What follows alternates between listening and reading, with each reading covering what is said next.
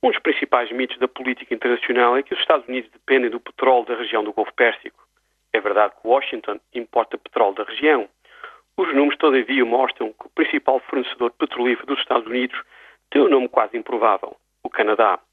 E depois é preciso percorrer países como a Venezuela e Angola antes de chegarmos ao Golfo Pérsico para termos uma ideia de quem são realmente os principais fornecedores de petróleo de Washington. Por que é que é importante chamar a atenção para isto agora? Por duas razões, acho eu.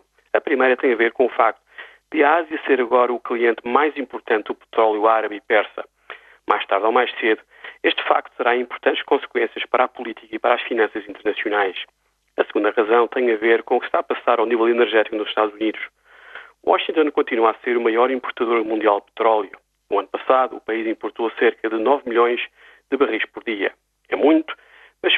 É muito, mas se olharmos para trás 10 ou 15 anos, vemos que as importações norte-americanas estão a diminuir de uma forma clara. A queda está relacionada com uma diminuição da procura, mas também com inovações tecnológicas ao nível da extração do petróleo doméstico e do gás xistoso.